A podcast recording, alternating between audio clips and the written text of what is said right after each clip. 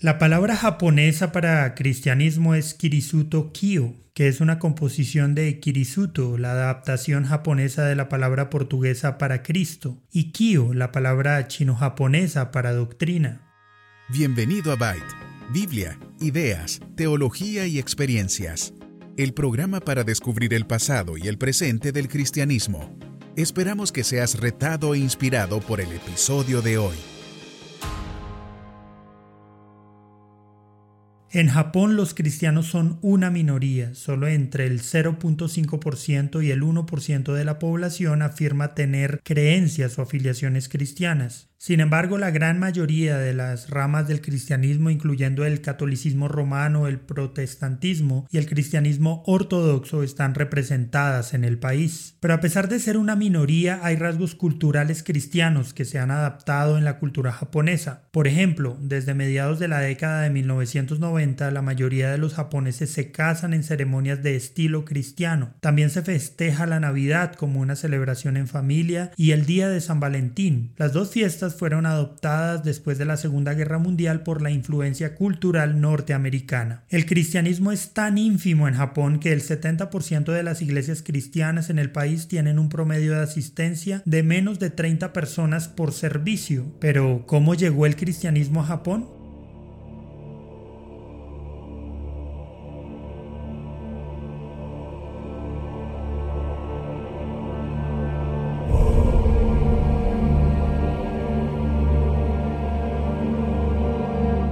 Existe cierta evidencia de que algunos misioneros nestorianos llegaron a Japón a través de India, China y Corea hacia el año 199 después de Cristo y que las iglesias nestorianas se mantuvieron en el país hasta al menos el año 400 después de Cristo, pero tenemos poca evidencia al respecto. La primera aparición conocida y muy documentada del cristianismo organizado en Japón fue la llegada de los católicos portugueses en 1549. Francisco Javier llegó a Japón con la intención de comenzar una iglesia en el área de Nagasaki. Francisco Javier estaba muy ansioso y expectante frente a los vacíos que aparentemente tenía la fe budista y sintoísta de los japoneses y creía que el cristianismo podía suplir con amplitud esos vacíos. Las expectativas que los jesuitas empezaron a tener con los japoneses eran esperanzadoras para ellos. Creían que los asiáticos en general eran personas con un espíritu inferior, pero al conocer a los habitantes de Japón sintieron que eran superiores. Japoneses no se les podía convertir a la fuerza, era necesario usar la razón. No toleraban la cárcel o los golpes ni cualquier otro método que usaban en otras partes de Asia para motivar la conversión. Los japoneses locales inicialmente asumieron que los extranjeros eran de la India y que el cristianismo era una nueva fe hindú. Estas impresiones erróneas se debieron a los vínculos ya existentes entre los portugueses y la India. La ciudad india de Goa era una base central para portugueses en ese momento y una parte significativa de la tripulación a bordo de los barcos eran cristianos indios.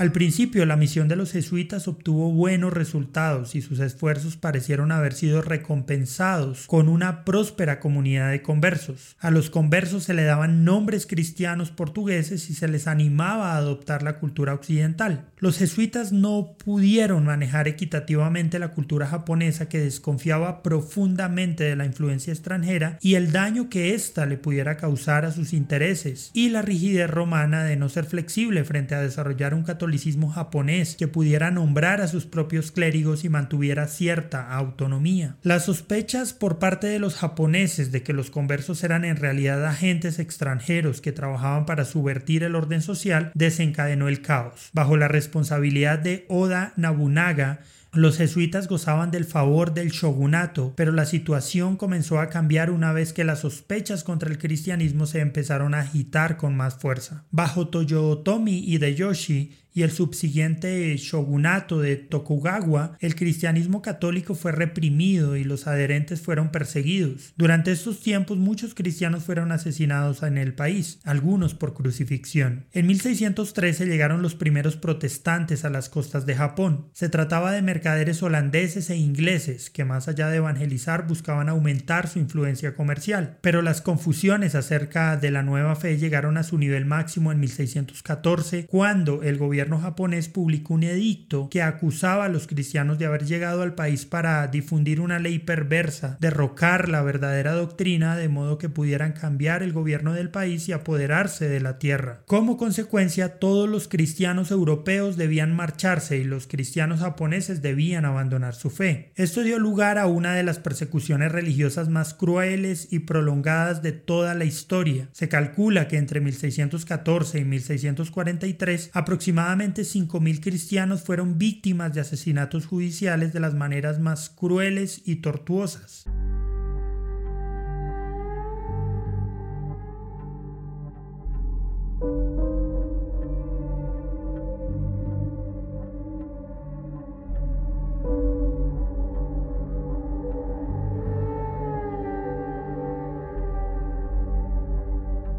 Basándose en las transmisiones orales de las comunidades católicas japonesas, Shusaku Endo escribe Silence, una novela histórica en la que plasma los relatos detallados de las persecuciones del siglo XVII. Si te interesa el cine, te recomendamos la película Silence de 2016, dirigida por Martin Scorsese y basada en el libro de Endo.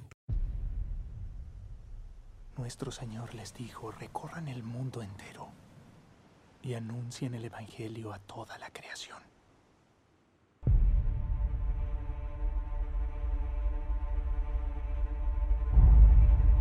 Hemos perdido a Ferreira. Él difamó a Dios en público y renunció a la fe. Eso no es posible. El padre Ferreira arriesgó su vida esparciendo la fe en Japón. A mi parecer, nuestra misión ahora es más urgente que nunca. Debemos ir hasta allá y encontrar al padre Ferreira. ¿Emprenderán este viaje por convicción? Sí. Confío en que Dios la depositó en ustedes por una razón. En cuanto pongan un pie en ese país, correrán grave peligro.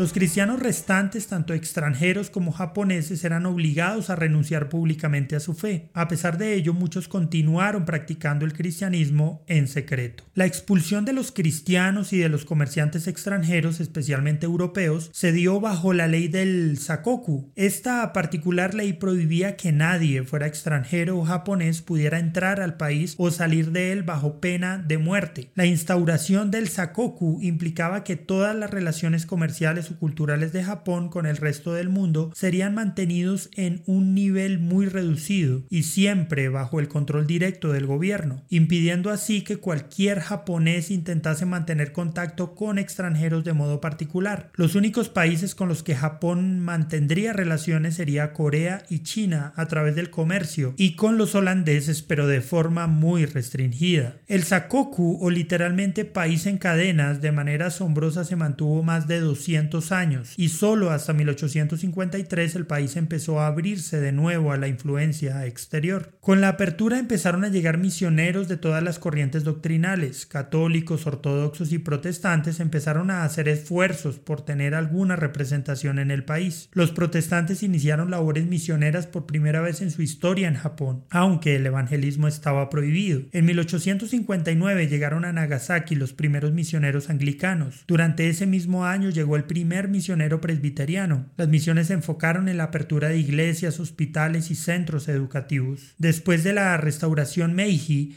que trajo reformas y una apertura al mundo mucho más consolidada, la libertad de culto se introdujo en 1871, otorgando a todas las comunidades cristianas el derecho a la existencia y a la evangelización legal. Los japoneses respondieron favorablemente al Evangelio para finales del siglo XIX. Sin embargo, esto fue seguido por una renovada sospecha y rechazo de la enseñanza cristiana. El crecimiento del protestantismo se desaceleró dramáticamente a principios del siglo XX debido a a la presión causada por las críticas y la influencia del gobierno militar, pero la labor no se detuvo y la sociedad bíblica japonesa se estableció en 1937. Pero ¿por qué Japón es tan resistente al Evangelio?